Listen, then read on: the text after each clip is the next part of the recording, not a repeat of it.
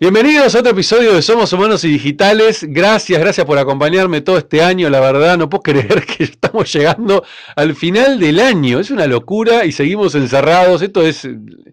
Creo que ni Nostradamus podía llegar a imaginarse lo que estamos viviendo. Pero bueno, para mí fue una oportunidad hermosa para poder este, hacerle doble clic a este, a este podcast y llevarlo a otro nivel, empezar las entrevistas, volverme totalmente rutinario y lograr tener una entrevista por semana, como lo vengo sosteniendo ya hace muchísimos meses.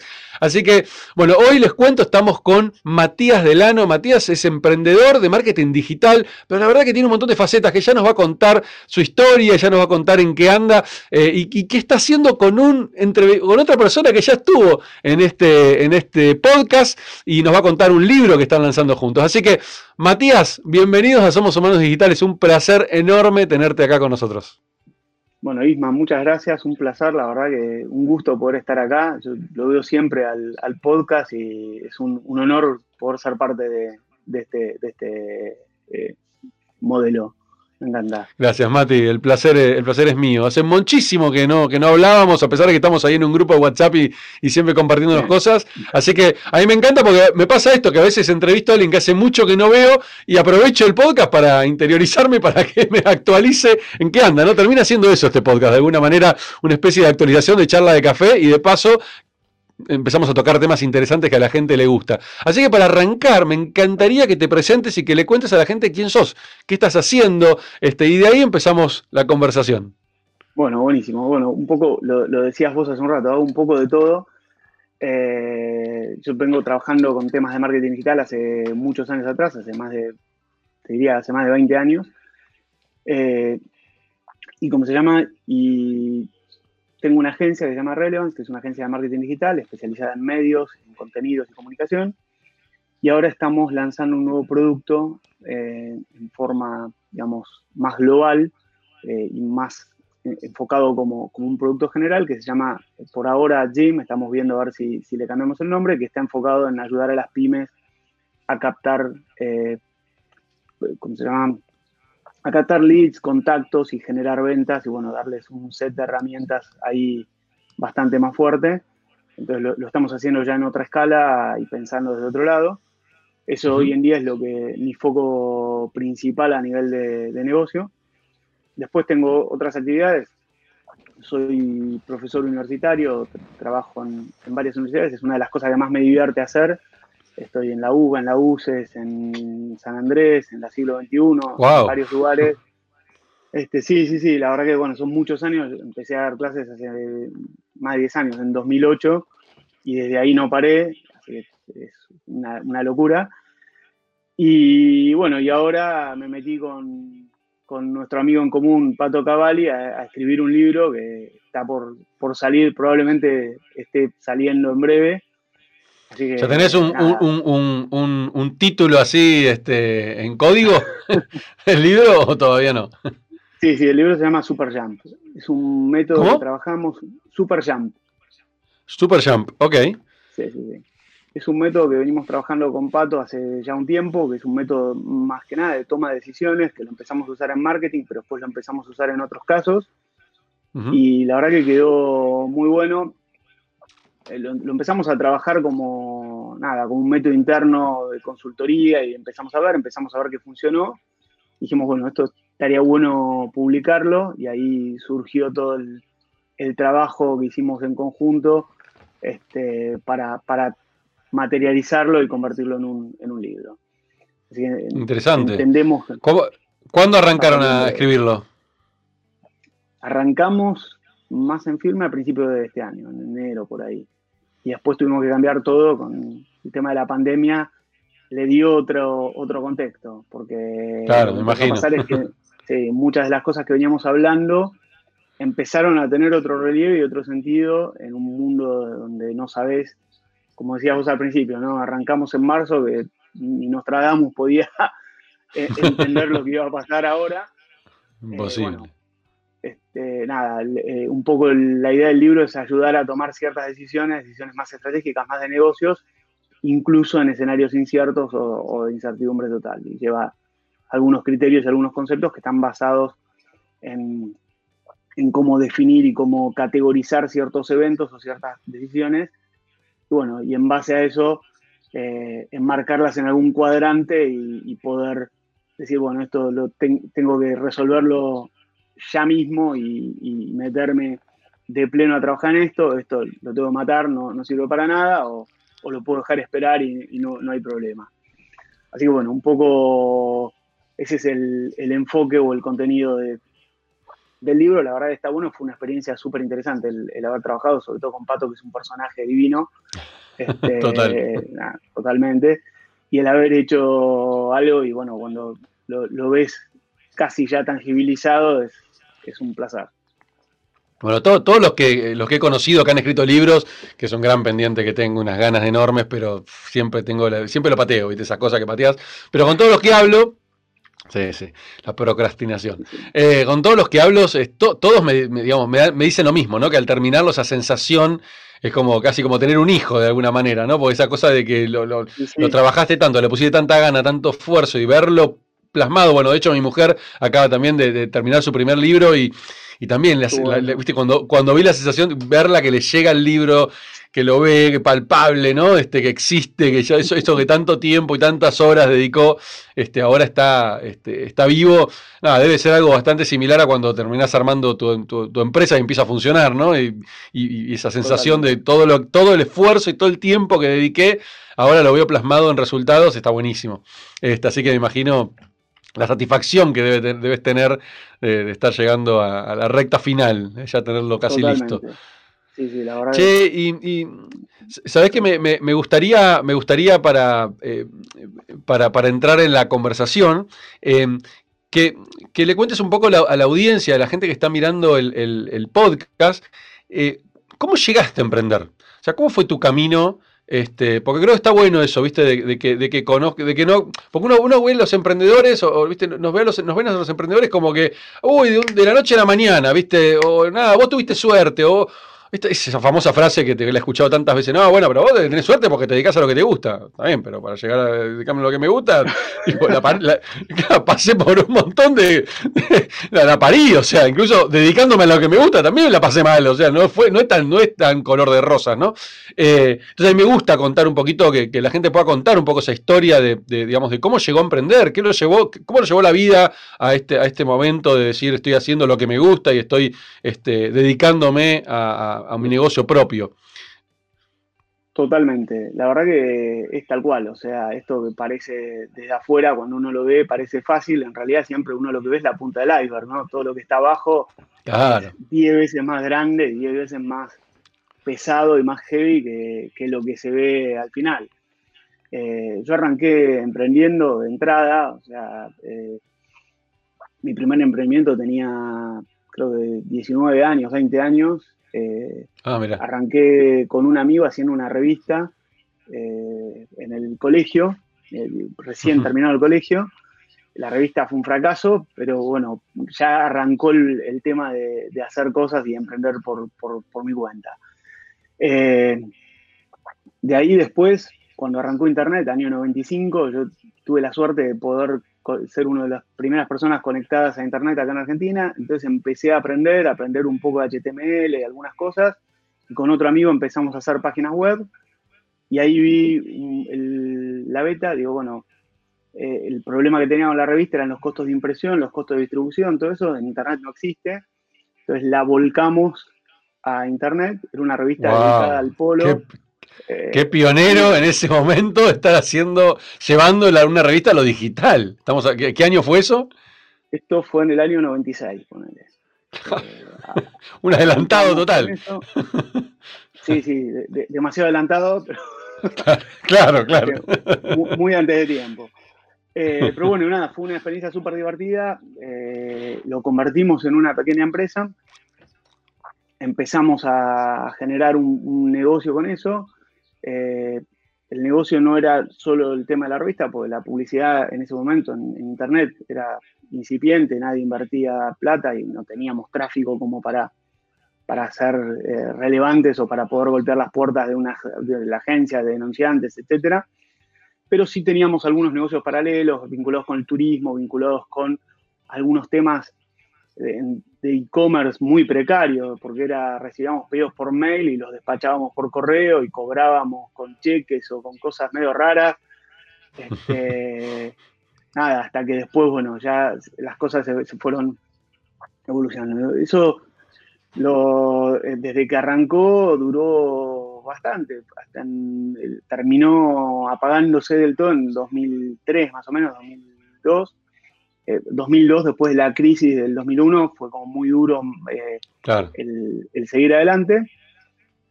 Y ahí, eh, digamos, solapé y armé con, con otros socios una, empresa de hosting muy chiquita, que también duró un año y medio porque tuve problemas societarios y, terminé mi, mi, experiencia ahí. Después pasé al mundo más corporativo, a trabajar en relación de dependencia, estaba en una etapa de la vida donde necesitaba como hacer un poco de base y estar un poco más firme.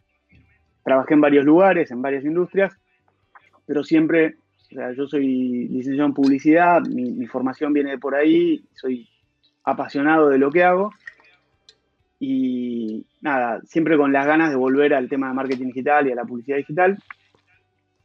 Eh, a mediados de en realidad fines de los 2000, 2008, por ahí, em, eh, empecé a trabajar en una agencia digital muy grande, en Evolution. Y en 2011... sí, sí, sí, la verdad fue una gran escuela para... Creo que todos los que pasamos por ahí nos quedamos con grandes recuerdos y con una red de contactos impresionante, porque toda la gente que, pasó por ahí ahora está dispersa por, todos lados, empresas, agencias, eh, muchos armaron proyectos propios, a muchos los veo todavía. Y nada, eso generó un, quiebre de decir, bueno, tengo que volver a emprender y ahí fue donde arranqué la agencia en 2011. Este, dije, bueno, ya, es, tiempo de, volver a arrancar.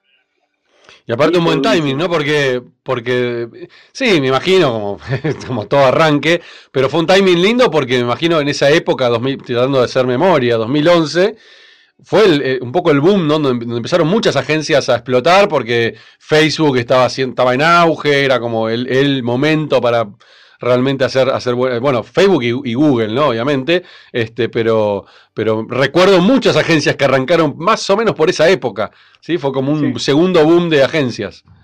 Sí, sí, sí, creo que, eh, bueno, una de las cosas más importantes, Google ya estaba un poquito más asentada, Facebook estaba arrancando, o sea, si bien Facebook arranca en 2004, recién más o menos en 2010 por ahí empieza con toda la parte comercial, las fanpage, etcétera. Entonces empieza a tener otro color para las agencias y para las empresas el trabajo en, Facebook.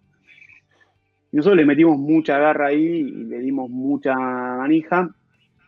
Eh, al principio fue durísimo porque, digamos, el tema de vender es difícil. Eh, al principio no te cierran los números.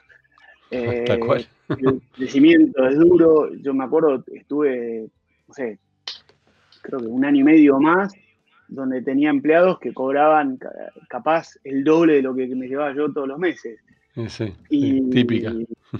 Y, bueno, era parte de mi, apuesta y de, lo que uno tiene que hacer para, para convertirse en, algún punto en un emprendedor y, para que al final de cuentas te, te termine yendo más o menos bien.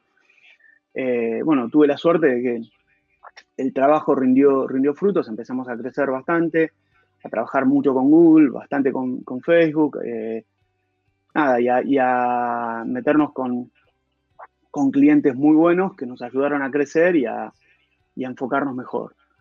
Así que eso fue como, digamos, una de las cosas más, más fuertes. Eh, ¿Cuánto tuvo de suerte en esto? Seguramente una parte importante, pero también hubo una parte importante de, trabajo y de, empuje y de, meterle.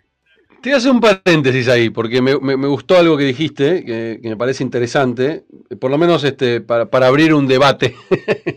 Eh, este tema de la suerte, ¿no? Eh, yo tengo un temita con la suerte. de mi filosofía de vida no creo en la suerte para mí la suerte no existe. Sí existe, la, existe el azar, ¿no? Pero no la suerte. Digo, la suerte en realidad es una consecuencia de un montón de decisiones, muchas de ellas inconscientes, ¿sí? Y que por eso uno a veces dice, no, esto fue suerte. Bueno, no, ok. Está bien, tomaste un montón de decisiones que no te diste cuenta que las tomaste, o dejaste de tomar decisiones, que también es una decisión, ¿no? Y a veces uno tampoco también es inconsciente. Y para mí eso es la suerte, ¿no? Este, esa, esa sensación de, uy, mirá, apareció este cliente de la nada. No, no apareció de la nada. Si te vino a buscar a vos, porque obviamente hiciste un montón de cosas para que este cliente te venga a buscar de la nada. Y ese tipo de, decisiones que a veces uno hasta inconscientemente utiliza la palabra suerte. Eh, pero a mí me gusta, viste, hacer doble clic cuando escucho la palabra suerte, porque digo, ojo, paren, no, no creamos que la suerte es una cosa milagrosa que aparece este, como un rayo del cielo. No. Eso puede ser el azar, pero la suerte, la suerte en realidad es una consecuencia de muchísimas decisiones conscientes e inconscientes que te llevaron al lugar donde estás hoy. ¿sí? Eh, y eso para mí es, fundamental este, hacerlo, hacerlo carne y uña, ¿no? Este, porque, eh, porque si no caemos en esa falacia ¿sí? de, no, bueno, vos sos un, sos un exitoso emprendedor porque tuviste suerte o porque este, va, me ajusto, la pegaste justo en el momento correcto. No, pará, tomé decisiones que quizás no eran conscientes, pero que me llevaron a ese lugar en el momento correcto. Hay un libro muy interesante de, vos te, acordarás seguramente porque este, vos qué edad tenés, eh, Mati. 45. Claro, sos, sos, de mi época, este, así que te lo debes acordar, te acordás de tripod.com. Sí. Tripod.com, el fundador de Tripod, que creo que tengo el libro por acá, mira, acá lo tengo a mano. Este, este libro que te lo hiper recomiendo, se llama Lucky or Smart, ahí se llega a ver, sí, ah, Lucky or Smart, de Bope a Body. Sí, es un libro cortito, fíjate que es súper finito. Este, y él dice, él, tiene una frase acá en su libro, por eso dice Lucky or, lo llamó Lucky or Smart, porque dijo él en un momento, yo me di cuenta que fui lo suficientemente inteligente para tomar decisiones inconscientes que me ayudaron a tener suerte. ¿Sí? Él dice, en un momento empecé a evaluar para atrás y dije, ¿por qué llegué donde llegué? él vendió la compañía en 70 palos verdes a, a Ol en su momento. Y él dijo, yo tomé decisiones inconscientes en ese momento, un hermoso caso, eh, y, sus decisiones inconscientes fueron darse, él, asumir que era un estudiante de clase B, como él se declaró, ¿sí? un estudiante que no, no, digamos, no era el mejor de su clase, no, terminó, le costó terminar la facultad, etcétera, etcétera. Y dijo, en un momento se dio cuenta que tenía que rodearse de personas de clase A, como él la llamaba, sí que eran estos MBA, que habían terminado la carrera y que habían hecho mil títulos después. ¿Por qué? Porque él era, muy bueno para arrancar proyectos. Para llegar a una etapa en la cual eh, la startup crecía, pero después ya para escalarla, ya no era, no lo disfrutaba, necesitaba rodearse de gente mucho más capaz que él para crecer. Entonces él decía esto de fui lo suficientemente inteligente para darme cuenta que estaba teniendo suerte, pero era esa suerte basada en decisiones que él había tomado inconscientemente. Y para mí esa, frase me mató, ¿no? De, ese libro. Me vino esto a la cabeza cuando dijiste suerte. Cierro el paréntesis, perdón. No, no, pero totalmente. Yo te, aporto algo más. Yo creo que eh, la suerte, digamos, es algo con lo que uno no cuenta nunca, no puede contar, y cuando uno mira para atrás y, analizás los eventos fortuitos, entre comillas, te das cuenta que no son tan fortuitos. El que tiene suerte, tiene suerte una vez, no tiene suerte en todo lo que hace. La suerte te puede dar un empujón. La suerte, a ver, podés ganarte la lotería y eso te va a cambiar claro, cosas, pero si, después no sostenés con trabajo, con esfuerzo, con conocimiento y todo, te, va a durar poco. Entonces, eh, lo mismo pasa en, cualquier ámbito, vos ponele en, el ámbito de la música, ¿no? Un grupo que tiene un hitazo, eh, si no laburan, no salen a tocar, no sacan otros discos, no... Exacto. ahí. ¿Y, cuántos casos hay de esos? Miles.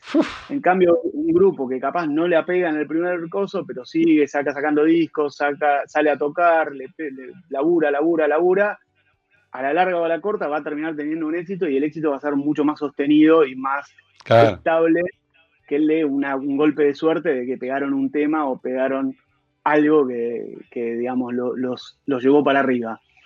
Entonces creo que un poco en los negocios pasa lo mismo. O sea, vos podés hacer, no sé, te puede llegar un cliente genial, que es el de los que te cambian la vida, pero si no tenés todo lo que hace falta para sostenerlo, mantenerlo, trabajar bien, que digamos, conseguir otros clientes igual, etcétera, eh, no te va a cambiar eh, en el largo plazo, te va, a ser un impacto. incluso, incluso la constancia, viste, cuando, cuando viene el palo, ¿no? Porque a veces también te pasa que digo, se te cayó un cliente, un cliente que venías remándola, no sé qué, y la constancia de decir, bueno, nada, sigo, o sea, eh, es, una piedra en el camino, punto, no es el fin del mundo, no es un paredón de, de hormigón, ¿no? Este, que también eh, y, seguramente habrás visto mucho vos, que también has estado muy relacionado con el mundo de emprendedorismo, eh, la cantidad de startups y de empresas que ante la primera adversidad, viste, bajan en la persiana, o sea, este, se bajan del barco. Este, y la realidad es que el camino del emprendedor está más lleno de baches, ¿sí? Que, que de, o sea, más lleno de fracasos que de éxito y fracasos entre comillas, digo, o sea, de aprendizajes, porque incluso algunos fracasos son forzados, porque vos decís, bueno, me arriesgo a tomar esta decisión, me arriesgo a experimentar con esto, sabiendo que puede salir mal, pero me arriesgo porque ese, ese salir mal me va a dejar un aprendizaje para iterar y que salga bien la próxima. Entonces, y ahí está, y ahí está esta, esta, nueva mentalidad de alguna manera que trajo este, este mundo de las startups digitales, donde esa aversión al riesgo no, prácticamente no, eh, es normal, ¿no? O sea, no tenemos problemas de arriesgarnos y de tomar cierto, obviamente con ciertas cautelas, ¿no? no como locos, este, pero saber que la mejor manera de crecer es justamente experimentar. Las mejores compañías del mundo digital sabemos que se la pasan constantemente probando y probando y equivocándose y pifiando y aprendiendo de eso y siguiendo. Eh, y creo que es el mayor aprendizaje que nos han, nos han dejado este, y más yo lo que me dedico a esto de transformación digital, lo primero que le transmito a las empresas tradicionales que les cuesta mucho ver esto, ¿no? hablar, el famoso fallar rápido. Y, Exacto. e inteligentemente. totalmente, y aprender de eso lo más posible y poder ajustar las cosas. exactamente, exactamente. Bueno, y, hoy, y hoy estás, hoy estás con la, con la agencia y, en qué estadio está hoy la agencia, cómo, contame un poquito este, dónde estás hoy parado.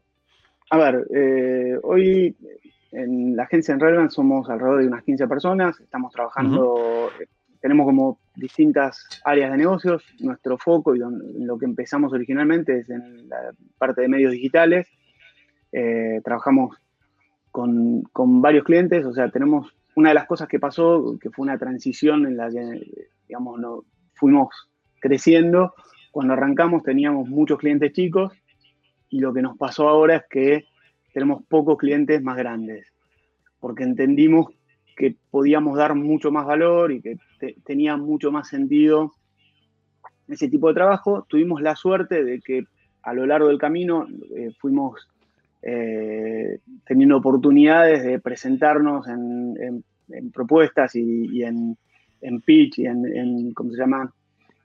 distintos tipos de licitaciones con, con algunos clientes grandes y cuando empezamos a trabajar con algún cliente grande nos dimos cuenta que, digamos, era muy difícil tener un equipo que pudiera tener un cliente grande y que también pudiera tener un cliente chico. Entonces, fue, durísimo ese quiebre, me acuerdo, lo hicimos más o menos en 2014 por ahí, que fue, dijimos, no podemos tener más clientes chicos porque no, digamos, no tenemos estructura para eso.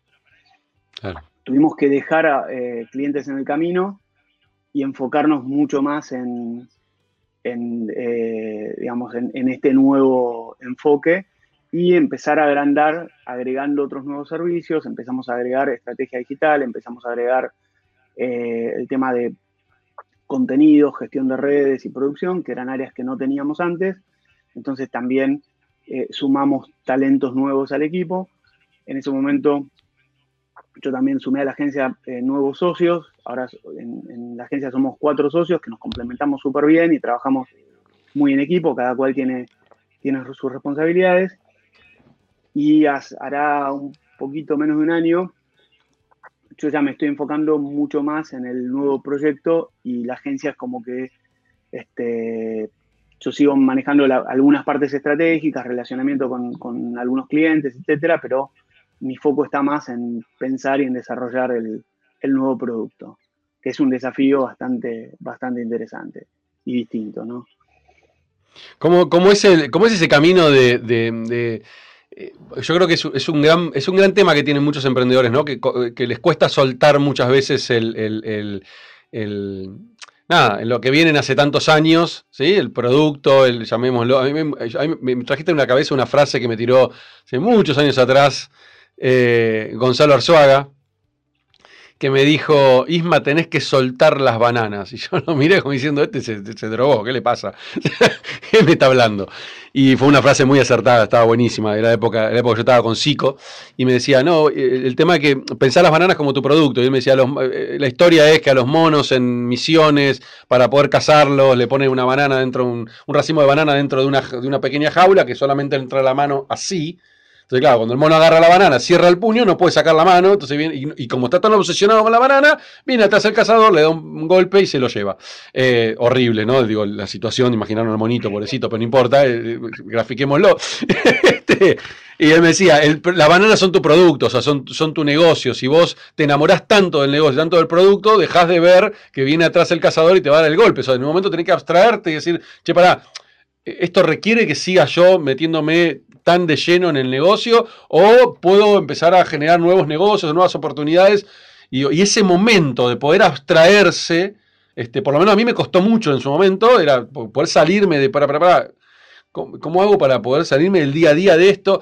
Y creo que es el, aprendizaje más grande que puede tener un emprendedor, ¿no? De poder correrse, incluso que también tiene que ver con delegar, ¿no? De aprender a poder decir, che, para, esto ya está, llegué a un estadio y ahora necesito equipo y gente que me pueda ayudar y yo poder correrme, poder ver el bosque, ¿no? Poder ver el panorama completo y, ver las oportunidades. Em, ¿cómo, ¿cómo, fue esa transición? ¿Cómo lo, cómo lo viviste? ¿Qué, cómo lo estás viviendo en realidad? porque lo estás viendo. Sí, totalmente. Creo que es uno de, los desafíos más grandes que, tiene uno como emprendedor. Eh, a ver, yo me, di cuenta o aprendí una cosa, después llevarla a la práctica es, mucho más difícil, ¿no? De contarle y decirla es facilísimo y somos todos cracks contando historias o contando las cosas como se tienen que hacer, pero después en el momento de tener que hacerlas es otro, es otro cantar. Totalmente. Eh, pero básicamente lo que, lo que aprendí en este tiempo es que, primero, nadie, va, nadie hace las cosas igual, o sea, nadie va a hacer, si vos dejás un rol, la persona que lo va a tomar lo va a hacer distinto y distinto no implica que sea peor, implica que es simplemente diferente, o sea, que toma distintas decisiones a las que, que uno tomaría, que hace las cosas de otra manera, pero que esa otra manera capaz está igual de bien o mejor que la forma en la que haría uno. Entonces uno tiene que, digamos, asumir eso, asumir ese costo, entender que, no sé, si yo manejaba esto de esta manera, ahora la persona que viene la maneja de una forma distinta y I can live with that. O sea, tengo que acostumbrarme, es parte de, poder delegar porque al no tener yo que hacer eso me puedo enfocar en hacer otras cosas. A mí me costó mucho, sobre todo eh, al delegar la operación, que fue como en, en, etapas. O sea, en etapas me refiero a que cuando yo arranqué con la agencia, yo corría las campañas, hablaba con el cliente, limpiaba la oficina, hacía todo entonces era yo el que me sentaba en la plataforma de Google, cargaba los anuncios, hacía los ajustes o, armaba una campaña en Facebook y todo. Llegó un punto donde dije, bueno, yo no tengo que hacer más esto, lo tiene que hacer mi equipo. Entonces eso fue una delegación importante, pero yo tengo que coordinar el equipo y, ordenarlo y todo. Entonces ese fue como el primer escalón y uno de los más duros porque obviamente nadie de mi equipo usaba mis mismas técnicas para manejar las campañas, o sea, los resultados no eran los mismos, tuve que explicarles cosas, tuve que... Cosas y después me tuve que acostumbrar a que de golpe hacían cosas que estaban buenísimas, que eran distintas de las que yo hacía. Y nada, listo, lo dejé así. Y después con el tema de la coordinación me pasó un poco lo mismo. Eh, uno de mis socios se, se, empezó a ocupar de la coordinación de la operación y claro, él hace las cosas de otra forma. Y tienen otras, otras ideas, otros conceptos, y la verdad que lo hace bárbaro, pero lo hace bárbaro, pero distinto de cómo lo haría yo. Entonces, al principio, obvio, siempre hay choques, hay, che, eh, esto va a ser así, y el otro es, no, lo voy a hacer así. pero bueno, una, una vez que uno hace el clic y dice, ok, ya está, pasa el duelo de, de, las cosas se van a hacer de otra forma, pero se van a hacer, es como más fácil. Eh, yo estoy todavía en ese proceso. Pero bueno, eh, eh, está bueno. Y nada, ahora lo que me pasa es que tengo la suerte de que tengo un equipo que es súper capaz, súper bueno. Entonces, digamos, es muy raro que yo tenga que agarrar y meterme a arreglar algo o, a solucionar algún problema o a, digamos, ser como la última instancia de alguna determinación. Por lo general, tanto el equipo técnico de medios como el de contenido, como eh, la línea de, de manos medios y, mis socios, todos tienen como una capacidad de resolver las cosas espectacular y bueno, eso me da, eso me dio la posibilidad de empezar a pensar otras ideas, porque a los emprendedores nos pasa eso, ¿no? Que una vez que un negocio se empieza a estabilizar, es como que se torna aburrido y uno dice, bueno, ¿y ahora qué hago? ¿Qué problema? No, no, tengo más problemas. Necesitamos esa, esa, adrenalina. claro. totalmente, totalmente, totalmente. Así que bueno. Sí, sí. Pero creo que es uno de los, como bien decís vos, ¿no? Es uno de los mayores aprendizajes, ¿no? Eso de aprender a delegar, aprender a confiar en, otras personas que, como bien decís, hacen las cosas distintas y la pueden hacer mucho mejor incluso que como lo hacíamos nosotros. Este, el problema es el, primer, el primer tiempo, ¿no? Hasta que, hasta que eso empieza a funcionar, el, soltar es, la parte más, más compleja, ¿no? Pero bueno, nada, nada, nada, nada se disfruta más que, también cuando arrancas un proyecto nuevo y estás en esa etapa de de nada, todo por descubrir, todo por hacer, ¿no? la adrenalina que te genera, este, te entiendo porque sucede lo mismo.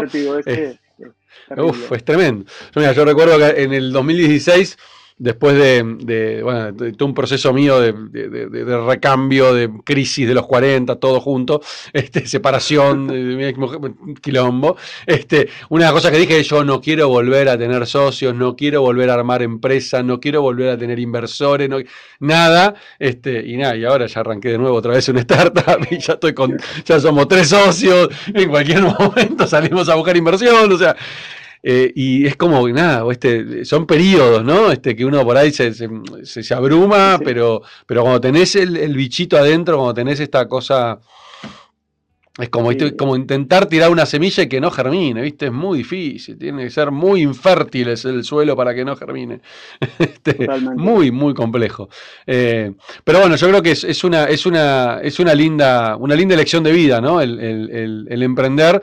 Por supuesto, no es para todos claramente no es para todos, este, porque tenés que tener también esta, esta, esta, esta capacidad de poder eh, eh, bancarte también los, los palos y bancarte a veces las frustraciones y la soledad que también implica emprender, este, ya sea que tengas socios o no tengas socios.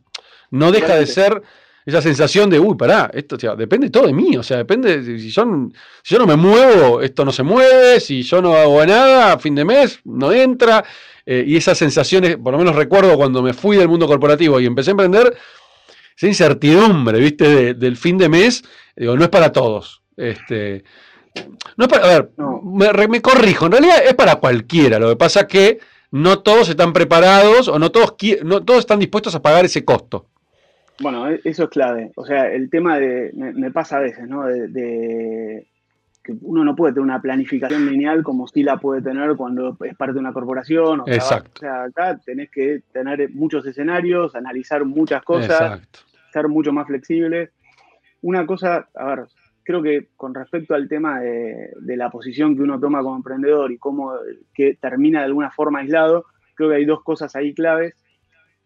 En primer lugar, elegir buenos socios. A mí me pasó en los emprendimientos que tuve al principio, tuve varios problemas serios con, mis socios. De hecho, con la empresa de hosting fue un desastre eh, a raíz de, uno de mis socios, bueno, un caos atómico. Eh, pero, como se llama, eh, cuando uno encuentra un equipo y se complementa y tiene socios que tiran todos para el mismo lado y tiran para adelante, como, como por ejemplo me está pasando ahora con el equipo de socios que, que tengo, que la verdad que cada cual tiene un perfil distinto. Obviamente, eh, en momentos te querés matar y va a pasar siempre, pero después retrocedes y decís, bueno, pero gracias a este equipo es que puedo dar los siguientes pasos. Y otra de las cosas que, eh, ya, entre comillas, pasar un chivo, es también el tema de estar bien contenido. Y yo, eso a mí me cambió mucho el año pasado cuando me, me sumé a una organización que se llama EO, Entrepreneurs Organizations, que es una organización de emprendedores. Eh, la verdad que para mí fue un gran cambio.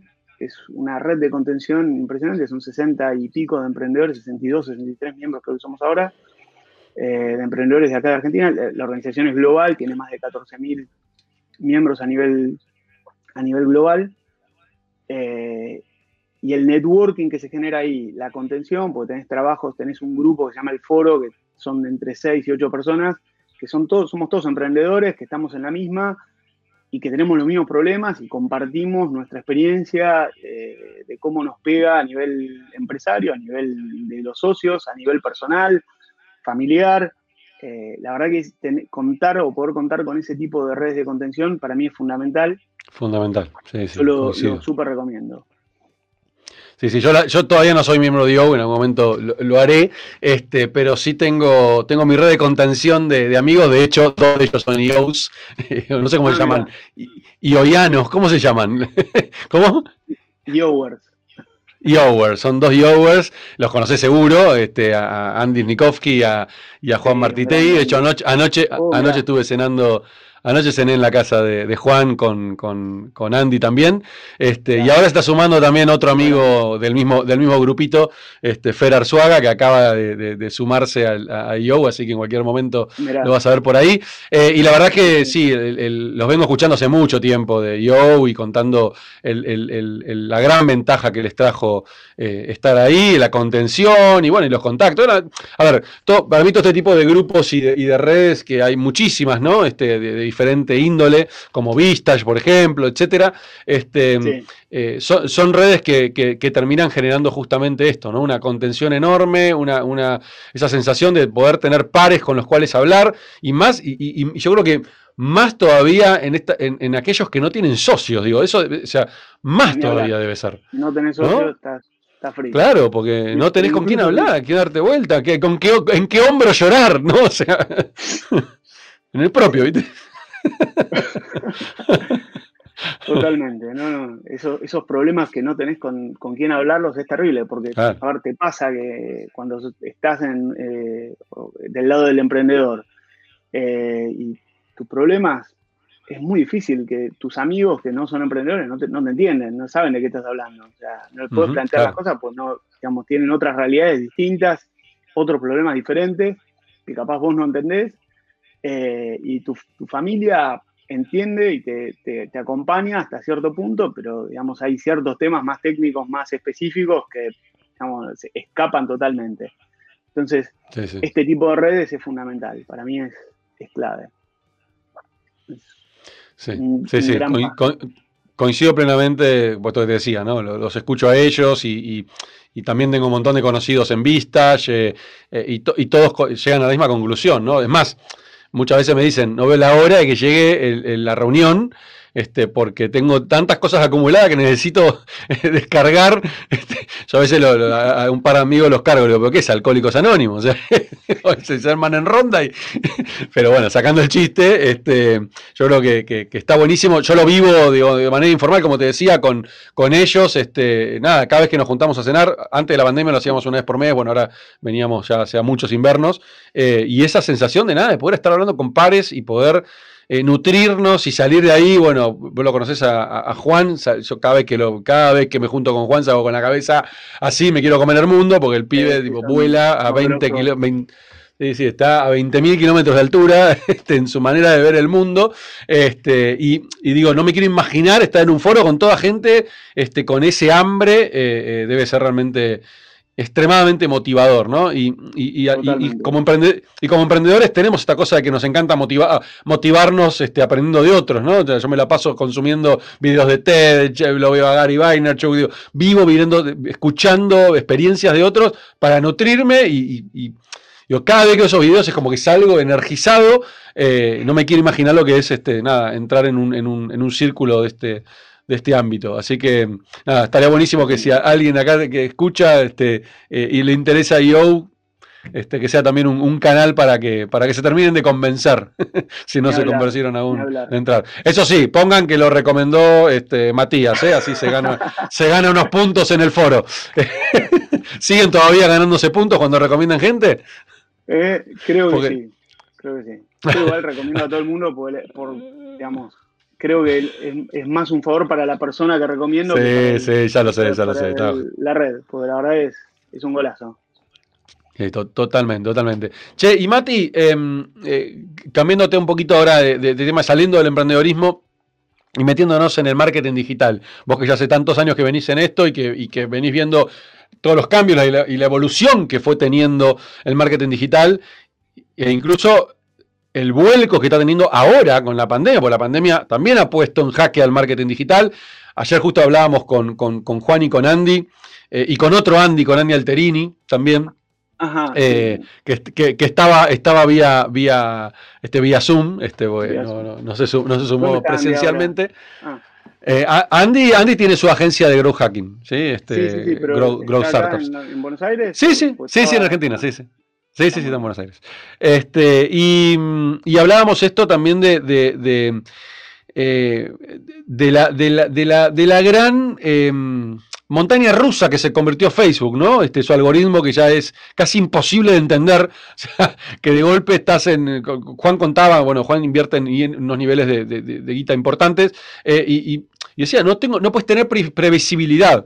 Entonces yo me imaginaba, digo, bueno, lo que debe ser para una agencia, cuando tiene que hablar con un cliente que por ahí el cliente obviamente no entiende, no tiene por qué entender, ¿cómo explicarle a ese cliente por qué si ayer ¿sí? una venta me costó tanto, hoy me costó el doble y sin explicación. O sea, el algoritmo o sea, funciona de una manera tan errática. O sea, ayer hablaban ya del punto, llegaban a decir de que Facebook está roto, digamos, desde el punto de vista del algoritmo de, ads, porque ya no tiene sentido las cosas que pasan. Este, eh, ¿Cómo lo estás viendo vos a eso? O sea, ¿vivís lo mismo? ¿Sentís la misma sensación?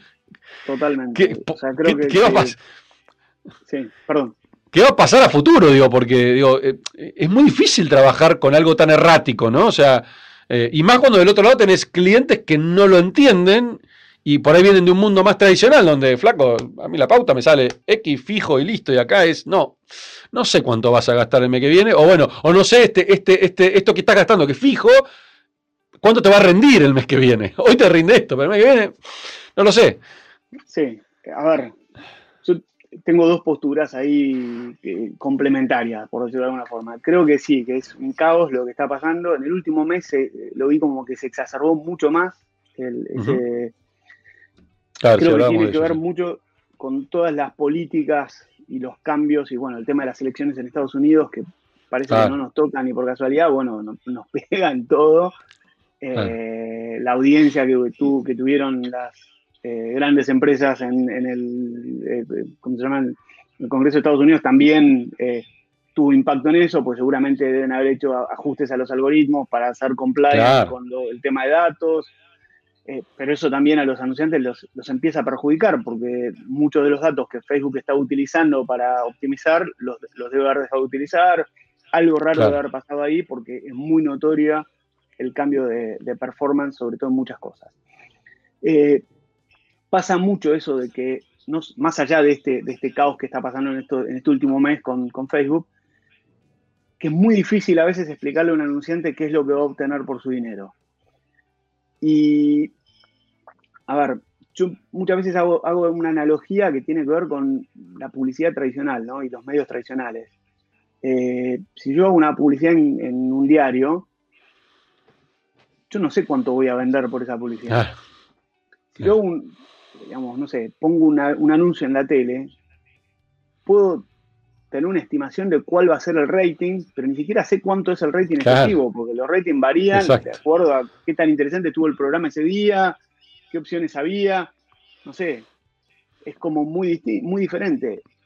Y los anunciantes vivieron durante, no sé, 50 años o más con, con esa incertidumbre y no le dieron, no le dieron mayor importancia.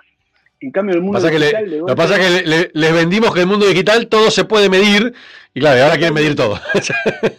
Totalmente. A ver, eh, yo creo que en el mundo digital no, no vamos a decir que todo se puede medir, pero se puede medir muchísimo más que en cualquier otro lado, muchísimo más. Lo que no podemos es predecirlo. Claro. podemos sí tener tendencias, podemos sí tener algún tipo de, de proyecciones, pero no podemos predecirlo. De la misma forma que no podemos predecir cuánta gente va a pasar adelante de un cartel de vía pública, sí podemos proyectar lo mismo en cuánta gente va a ver un comercial de televisión y mucho menos cuánta gente va a terminar comprando un producto porque vio un comercial de televisión o porque vio un cartel de vía pública. En, esos casos ni siquiera podemos tener ningún tipo de trazabilidad con la venta. En el mundo digital, en, en muchos de los casos sí podemos. Entonces, es como que al existir esa información, se hace como más imprescindible saberlo todo y proyectarlo todo y calcularlo todo y medirlo todo. Claro. Y hay veces que, digamos, nos volvemos como obsesivos en datos que no sé si tiene tanto sentido, eh, digamos, obsesionarse sobre eso. Sí, capaz los costos por venta, sí, capaz algunos datos más específicos relacionados a la parte comercial, cuánto estoy invirtiendo, cuánto estoy sacando, pero muchas veces hay cosas que no se ven, o sea, yo invierto en esta publicidad, genera esta cantidad de ventas, pero cuántas ventas me derrama por otros canales que no estoy midiendo, cuántas ventas me va a derramar a futuro por el posicionamiento que generé, o sea, hay un montón de efectos de lo que yo hago en el mundo digital que no se mide y el error, creo yo, más grave es entender que el único resultado es el resultado que se mide. Cuando el resultado que, se mide es solamente una parte del resultado total que uno puede tener. Pero bueno, creo que da para un debate largo. Sí, total. Bueno, ayer hablábamos de una teoría que, me, hizo, me hizo mucho sentido, em, eh, que decíamos esto de que Facebook, ¿cómo trabaja el algoritmo de Facebook? Trabaja mirando el pasado para poder actuar en el presente. ¿Por qué? justamente por los el algoritmo de Lookalike, el algoritmo de, digamos, de poder entender qué hizo la persona en el pasado para poder asumir que esta persona le puede llegar a interesar este producto ahora en el presente, ¿no? Pero necesito tener data de hacia atrás. Facebook se basa en eso.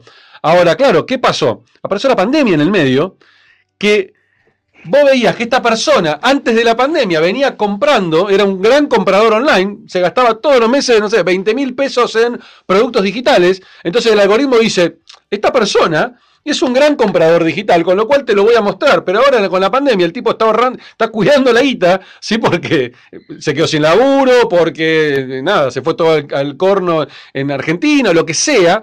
Eh, entonces, claro, el algoritmo no puede, no puede estimar eso, no puede comprender lo que está pasando hoy, se está basando en lo que, en el historial de esta persona, pero hubo un evento ¿sí? que hackeó de alguna manera ese historial, y eso puede tener que ver también con este desastre que está sucediendo hoy con el algoritmo que no convierte como convertiente. Puede ser, ¿no? Digo, eh, eh, eh, los algoritmos no son, y no son infalibles, al contrario, o sea, pueden pueden, este, se pueden romper, este, no romper a propósito, digo, romper sin querer, porque no puede, hay cosas que no las pueden predecir, justamente como decías vos recién. Eh, aparte donde entonces, los datos empiezan a llegar de otra manera, es como que Claro, se, se distorsionan un poco los datos.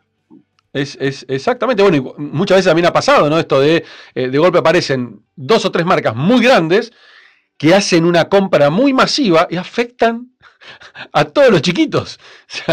Y vos decís, qué loco, ¿cómo puede ser que eso pase? Y sí, claro, pasa, obvio. yo me acuerdo de ese caso puntual con el lanzamiento de Groupon, que fue una bomba, ¿no? Cuando los flacos lanzaron, hacían millones, compraron de dólares todo.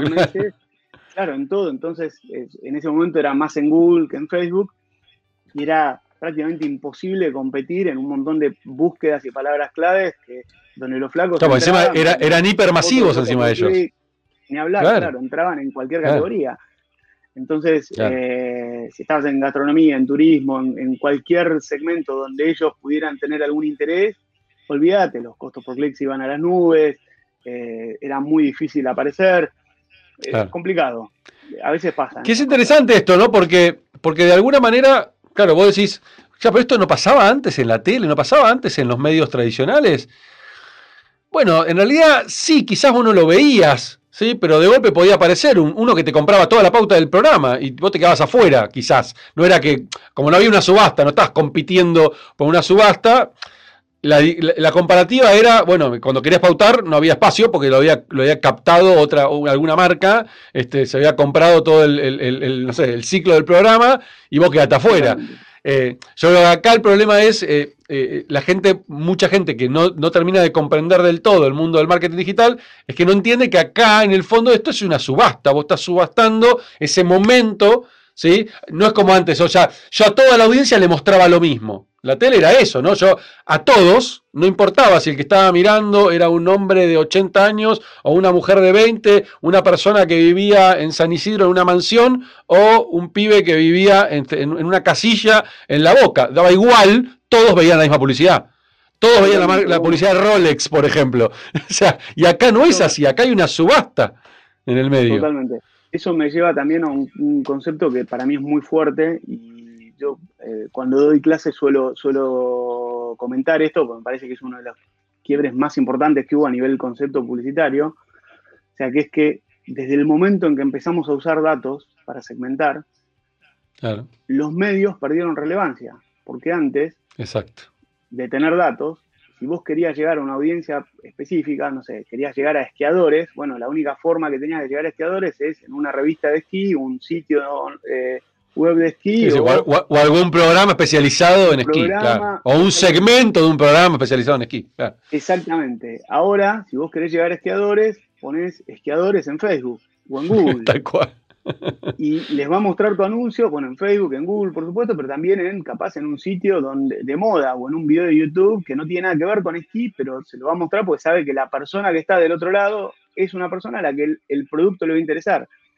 Entonces, ese quiebre de que los medios dejan de ser eh, los dueños de la audiencia y ahora los datos empiezan a ser los dueños de la audiencia, es como muy fuerte a nivel conceptual y a nivel de negocio publicitario. Entonces, cuando hay cambios en los algoritmos y los datos empiezan a fallar, es como un gran caos, porque hoy en día los datos son, nuestro pan de cada día.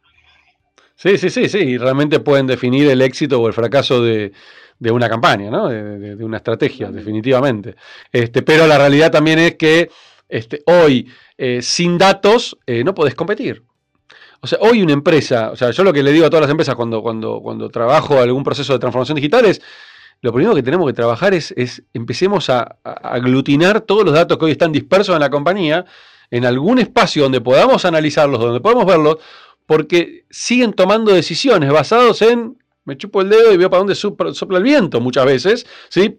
No, en base o en base a la experiencia, ¿no? No, porque en la experiencia, porque en los últimos 30 años esto funcionó. Claro, pero el problema es que ahora tu competencia ya no se está basando en la experiencia, está basando en lo que le dice la data de lo que está pasando ahora. Entonces te va a sacar una distancia tan grande ¿sí? que te va a costar mucho poder alcanzarlo. Entonces es importantísimo hoy poder estudiar la data. Justo ayer dando una charla de vistas, les, les tiré me vino una frase de la cabeza eh, en Argentina, para los que están mirando afuera, hay un, hay un famoso filósofo, filósofo tiré, este, Jacobo Winograd se llama, este, que tiró una frase hace muchos años atrás que decía, billetera mata galán, ¿sí? Y hablando justamente de que no importa qué tanta facha tengas, si tenés guita, este, te ganas a la mejor mina. Este, ese era el resumen de la frase. Y yo esa frase la llevé al mundo digital y dije, data mata experiencia. O sea, vos podés ser el mejor, esto me pasó, la anécdota viene de, una vez viajando en taxi que le dije al tachero, pone este, Waze para ir, y me dije el tipo, ah, flaco, yo hace 30 años que manejo la ciudad de Buenos Aires, me conozco todas las calles, el mejor camino es este. Sí, y le digo, mi respuesta fue sí, pero bueno, tenés un chip conectado al cerebro, a internet y al satélite para poder saber cómo está el tráfico, ¿sí? Y si hay un embotellamiento adelante. Con lo cual, o sea, déjame de hinchar, pone Waze y haceme caso. y ahí me salió la frase. Claro, data mata experiencia. O sea, por más experiencia que vos tengas, la data te va, te va a superar siempre. Entonces, digo, no es que la experiencia no sirve, sí, claro que sirve. Pero no te puedes basar solo en la experiencia porque te estás perdiendo un, gran, gran parte del panorama y hoy tomar decisiones sin datos lamentablemente es una mirada de corto plazo y yo creo que no en, en, muy pocos años, me arriesgo a decir 3, 4 años, las compañías que no tomen decisiones basadas en datos van a dejar de existir o van a perder gran parte de su negocio. ¿Por qué? Porque la competencia lo está haciendo, o sea, simple. una, cosa clave con respecto a esto es eh, los datos sumados a la experiencia son imbatibles. Porque si vos pones Waze, y Waze te lleva por un lado y vos sabés que capaz hay un camino mejor, pero lo, y lo testeás, bueno, entendés que con los datos te lleva por tal lado y la data te, va para este lado, tu experiencia te, complementa algo que capaz Waze no sabe, porque no sé, hay un, algún camino o alguna cosa que, que se le puede escapar también a los datos complementando la experiencia con los datos es una bomba. Eh, ahora, si vos ignorás o decidís ignorar los datos, sí, obviamente que te va a ir mal. Exactamente, exactamente. Yo creo que, por, ahí va la, por ahí va la cosa, ¿no? Eh, Mati, me encanta eh, al final de, cada, de cada episodio, si habrás visto alguno, habrás visto que en un momento voy a buscar mi, ¿sí? mi DeLorean el de la primera película, Y les pido a todos los. Este, tengo, los, tengo, los, tengo los tres, tengo los tres, ¿eh? Tengo los tres. Pero como los chavos viajar al pasado y no tan lejos, no me voy a ir a, la tres, este, te voy a pedir que te subas ahí en el asiento del doc, ¿sí? Y que viajes a tus 18, eh, 19 años y que esa persona, ese, ese Matías de 18, 19 años le diga algo al Matías de 45 y viceversa, el Matías de 45 aproveche esta oportunidad enorme que tiene de volver a encontrarse con su yo recién terminado el secundario y también le diga algo. Lo primero que te venga a la cabeza sin pensarlo demasiado, ¿eh? cuando, pensamos ya ahí queremos meter el raciocinio. raciocinio. Yo creo que el de 18 me diría que hay que, divertirse más, hay que, hay que pasarla bien. Y creo que tendría razón. Y el de 45 le diría que, que, tome más riesgos y que no, se asuste de, ir para adelante y de, crear cosas y de hacer, y de hacer cosas. Muy bueno, muy bueno. Bueno, mala y buena noticia. Eh, lo que le dijo el de 45 al 18, buenísimo, pero lamentablemente no se puede cambiar el pasado. Ojalá pudiéramos hacer eso, ¿no? Podemos reescribirlo, pero, pero, pero, este, eh, sí podemos escribir hacia adelante, ¿no? El otro día haciendo un curso de, con Jerry, con Jerry Garbulski, este, vi un, eh, vi una charla en TED de procrastinación y el tipo nos muestra en, la charla, está buenísimo, la charla te muestra un gráfico, ¿sí? De, la viste, es tremendo, la cantidad de semanas que ya viviste de tu vida y la cantidad de semanas que te quedan por vivir si vivieras 90 años justo nosotros estamos en el medio, este, con lo cual me encontré con un mapa todo rojo de un lado y todo blanco del otro, y dije, wow, y a mí cuando hago estos ejercicios, dije, che, para el próximo, el próximo entrevistado le voy a aprovechar y decir esto, o sea, tenés ahora la mitad de tu vida en blanco por escribir, con lo cual aprovechá eso que te dijo el de 18, porque tenés tiempo de ponerlo en práctica todavía. Así que creo que queda, queda como una buena, una linda, eh, linda lección, ¿no? Una linda este, mirada. Este, tenemos, la, tenemos la pluma en la mano y podemos escribir como querramos eh, lo que nos queda, pero recordemos que cada semana que pasa se va completando uno de esos cuadraditos, ¿no? Entonces, dejar de procrastinar algunas decisiones. Sí, sí, sí, sí. Está buenísimo. Mati, te, agradezco muchísimo, me encantó la charla. Este, la verdad te agradezco por, por el tiempo y por compartir tu, experiencia y tu sabiduría. La verdad que un placer. Lo pasé súper bien, fue muy divertido, te agradezco mucho. Siempre veo los, los podcasts, la verdad que está buenísimo poder ser parte. Así que bueno, muchísimas, muchísimas gracias, Isma.